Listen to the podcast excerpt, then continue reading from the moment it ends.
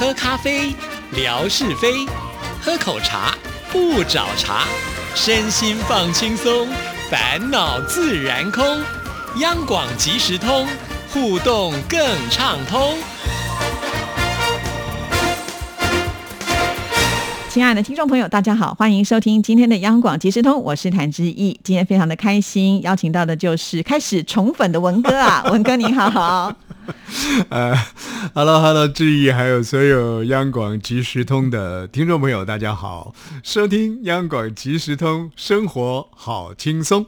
是的，因为文哥呢，他说他不宠小三，不宠阿猫阿狗，现在只宠我们的粉丝。哇，听众朋友，我相信现在应该都是心花怒放了。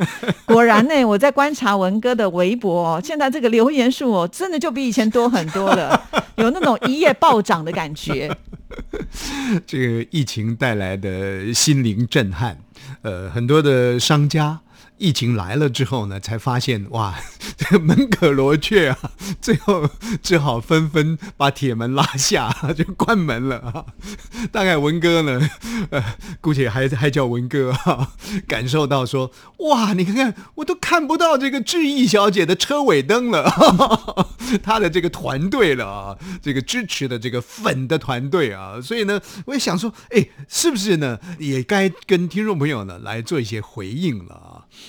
不过，我觉得最大的启发还是在于，呃，这一节目的上一集的上一集吧，还是上上一集啦。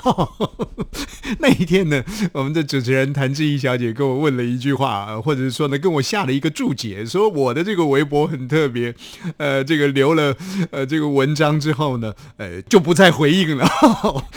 那个当下把我出了真的是一道害我这个汗流浃背的题目。但是我是一个会反省的人，回去呢就仔细反省。一下，对呀，我怎么可以这样子？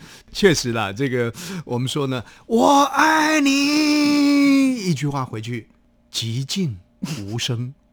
你把我当空气啊？或许很多听众朋友呢会会说，哎，奇怪了，怎么没有回答，没有回应？不过呢，呃，虽然说我我还是试着做一些回应了，但是那个操作，坦白讲啊，我我真的不太熟悉。还有再加上我的这个手机的功能，也许在设定上呢，也有它水土不服的地方，所以很可能有些，比方说，呃，这个这个虾总如果跟我留文或者是呃点个赞的话呢？我要回应回去呢，不尽然那个东西传送的出去。还有就是说，像朋友们如果在微博用私讯给我的话，其实我的手机呢是没有办法呃用文字回答的。真的吗？是是，确确确实如此，确实如此。我 我还必须要等到来上班的时候呢，在我们办公室的电脑。啊的那个平台才能够回答，不是哦，呃，所以这这我猜想他，因为他可能是说什么要实名制还是什么吧，所以当时也许在电脑的这个平台上呢。呃，是不是有有用的一个实名制的方式啊？或者说啊，这个电脑很清楚的，呃，就是类属于实名制。那这个手机呢，是当时谁帮我设的呢？哦，是我的那个外甥帮我设的啊。当时是不是把我叫做吴英俊，还是叫什么？我 我我不知道了啊，用什么设我不知道，反正就就会有这种情形。只能浏览不能留言。呃，是前一阵子其实有一段时间，以前还可以哦。但是大概你换了新手机了吗？没有没有没有，同样这个手机大概这个呃，可能大半年以来，或者是大概一年左右，我就没有办法呢，直接的一对一的回应。但是我发现，如果听众朋友在那个微博上，我文章上去以后，听众朋友的这个留文的话呢，啊，那我回应了一下，因为我那一天试了一下我们的美袋子。结果呢，我回应的文字呢，美袋子有呈现出来，就说，哎，那个东西呢，呃，是可以回的，回得去的。但是目前的这种状况，还是像打摆子一样，不是那么样的明确了啊。所以呢，这个要跟听众朋友说一声啊，不不要说呢，哎，你你怎么回应的张三，没有回应李四啊？可能这当中会有这种落差。呃，如果你会发现，哎，文哥怎么好像只偏心英英没袋子，其实不是这样啦，他现在还在摸索当中啊。不过在这里呢，还是要讲一下的这个。讲到宠粉啊，就是看到我们霞总的留言啊，他说：“哎呦，酸不溜丢就算了，他还是酸不溜丢丢丢丢的，来来回酸我说呢，哦，现在呢也懂得宠粉了，宠爱这些呢粉友粉丝。”哎，那天看了之后呢，还真的是让我这个也是这样叮，接着呢也是汗流浃背。我心里想说，你讲的这么清楚明白干什么呢？总而言之呢，就是说，听众朋友呢要多多多想一些啊，创造一些创意出来啊，来做一些多方的激荡啊。哇，我觉得这个文哥真的想的非常非常的多啊。那当然，呃，现在这样子的回应来看呢是好事啦，也欢迎听众朋友啊，就是多多的可以试试看，呃，有没有被宠到的 感觉。好了，那接下来呢，我要跟听众朋友聊的一件事情，就是我们发现文哥就是听节目听得非常的仔细，所以我们常常都说啊，全电台收获最多的就是他哈，因为听节目听得好认真。那既然呢，他听节目听得这么认真，我觉得其实有一个任务是可以交派给我们文哥的。是是，对，因为你听了这么多的节目，而且每个节目你都这么的熟悉。比方说哪一集节目很好，你就来推荐。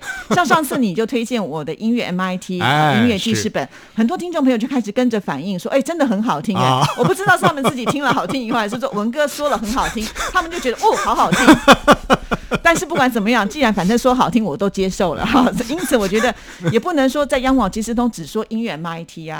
我们央广这么多这么多的节目，不然其他主持人以后看到我都不讲话了。这个我今天呢，打算内举叫做“不必不必欺负我的人”，我我不会避开他。其实确实啊，我我我。这个办公室呢，就有个喇叭在那个地方嘛。那每天呢，就坐在喇叭口，呃，听节目。不过，呃，基本上来讲，就是按照那个节目表，呃，听到的节目可能还是有限的啊。但是呢，至少我觉得我确实是集了这个日月精华。所有这个我们主持人呢，如果说我们总共有五十位主持人的话呢，大概我听个呃二三十位或者一二十位主持人的节目呢。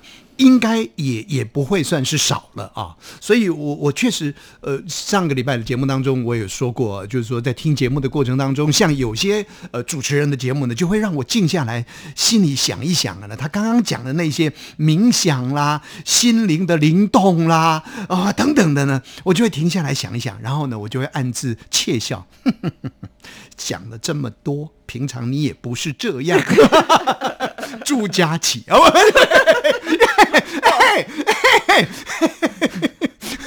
就就是说呢，我听这些节目，对我来讲是一种。我我觉得是一种洗洗涤啦啊，我觉得非常的非常的好啊。那如果说有机会的话，在这个平台当中，也能够跟听众朋友来分享一下我听我们央广节目的一些心得的话，我觉得呃彼此做一些连接或者是导引呢，我相信每一位主持人他们也会很乐于我来品评一番。其实最近的这一段时间呢。因为我们也在报名参加金钟奖啊，所以最近这段时间，其实呃，我们的这些主持人相对都会比较忙碌一些。那我们的纯哥啊，就是这个这个很不愿意讲他，但是我还是还是聊一下好了。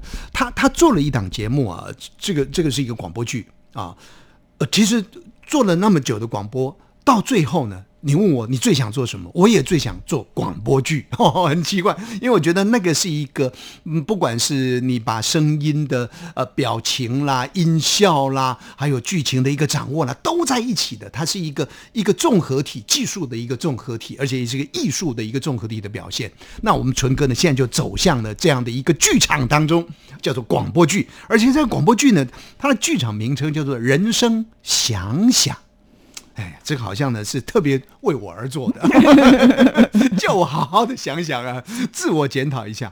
哎，我发现他做的那个三级剧场的呃呃内容啊，呃，听起来一方面当然带来很大的启发，尤其是在这样一个疫情比较严重的一个一个状态当中，那因为毕竟我们呃对外的一些。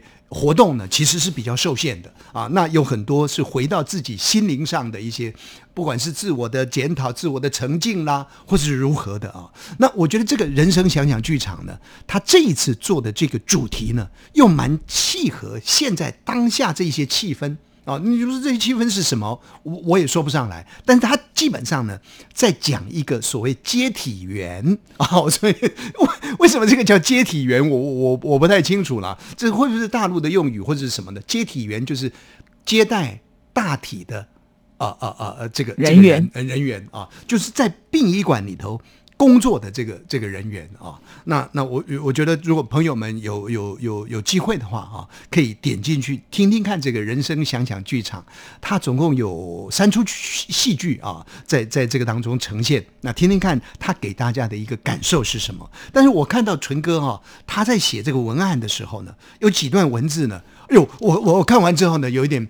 这个毛骨呢，就是竖竖起来的感觉，然后呢，就会想说啊，我应该呢对志毅更好一点，我应该对纯哥哎更好一点点。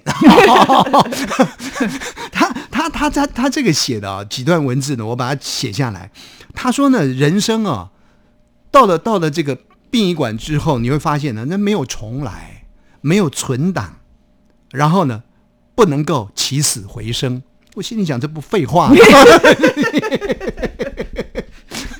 然后，然后在那样一个环境当中呢，只是留下一些悲哀啦，留下一些早知道啦，啊，还有呢，留下一些还没有说出口的爱啦、感谢啦、对不起啦。哎，这个这个就是啊，这这气氛慢慢营营造出来了，我觉得就就很感动啊，很很很自我反省。甚至于呢，从这种自我反省当中呢，回到一个疗愈，而这当中还有一个呢，让我觉得特别有意思的故事。他这个故事大概是在描写，就是说，呃，有一个人是家财万贯，但是他基本上呢，呃，可能这个生活的动线也不是那么样的呃广阔啊，可能还还算是一个独居的人，独居在这个豪宅里头啊，所以这个纯哥呢就下了一段文字。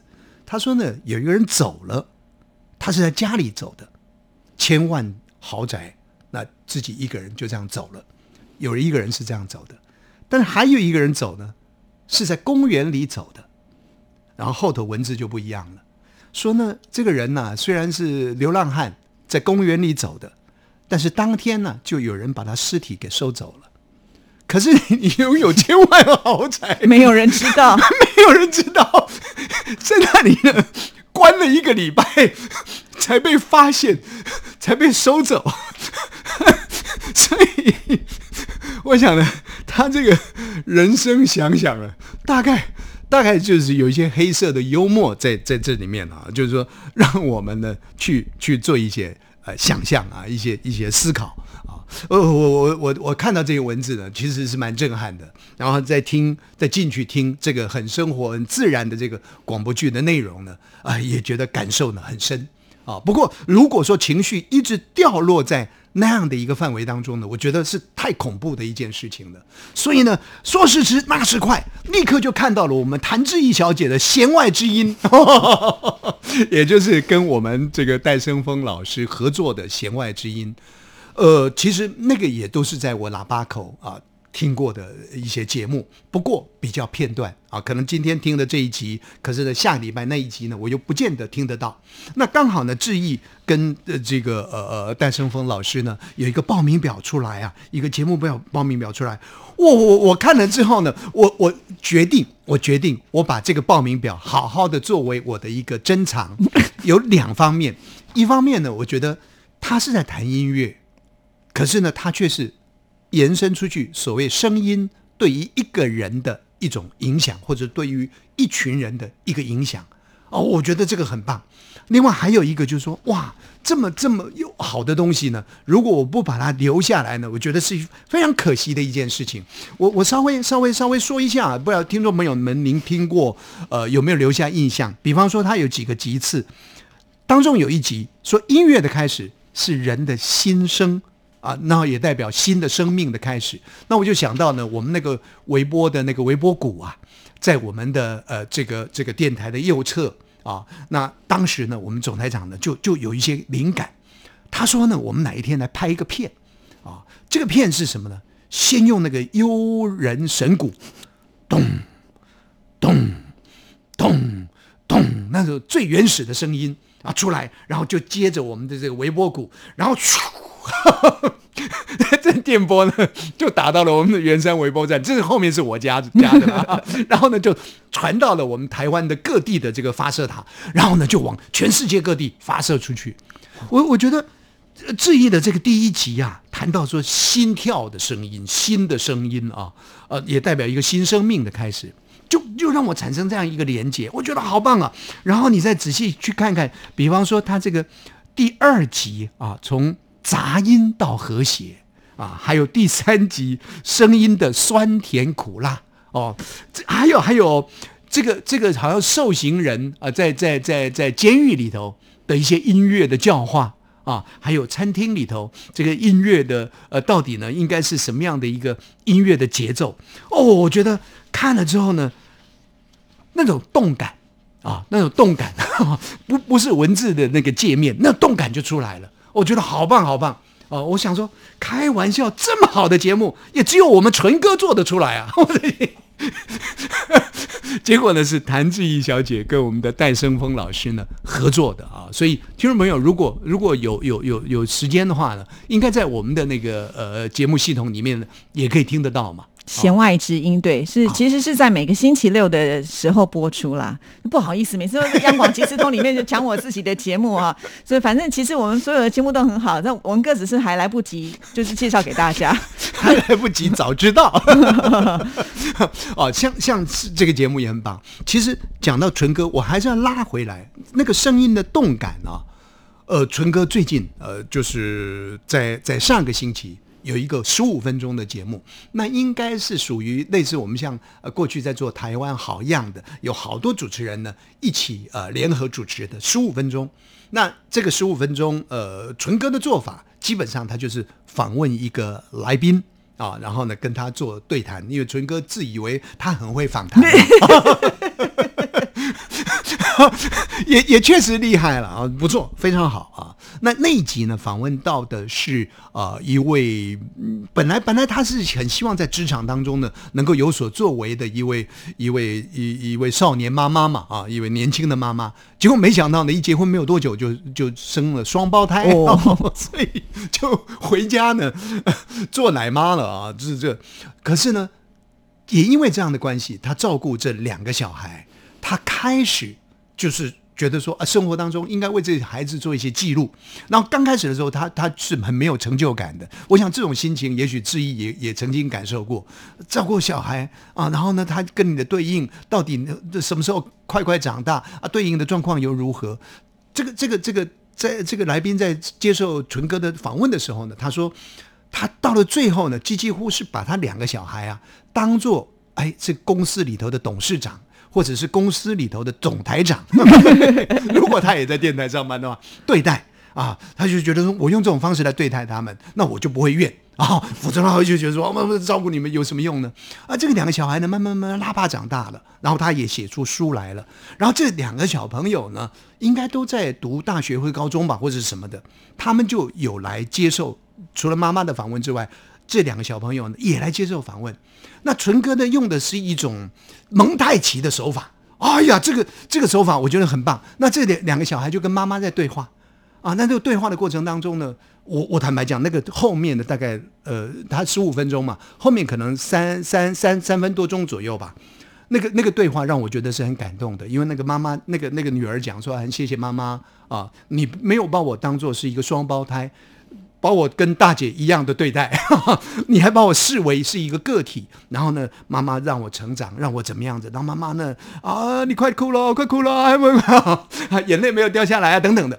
他把这样的一些声音呢，串在他节目的最后，让我感受到的那个，一方面是一种真情的流露，二方面呢是声音的画面感、立体感出来了啊，我觉得。很棒啊！如果说听众朋友呢，您您您有时间的话呢，其实是可以去听听看的啊。我们因为我们现在那个节目的库里面很多嘛啊，这是我我听到的若干节目了。其实讲到这个，我我突然间想到，在过去啊，我们读过苏轼的一首诗，我不晓得还有还有多少时间了，没有时间，没有时间。它也是一个蒙太奇的手法，用文字呢就可以创造出那种层次感来啊！我想，呃，下下个星期啊，如果还有机会啊，还有机会来上节目的话，现在已经先用预告的，一定要来，一定要来，因为六堆还没回回回完嘛，对不对？六堆回完才叫我不要来啊！谢谢文哥，谢谢，拜拜。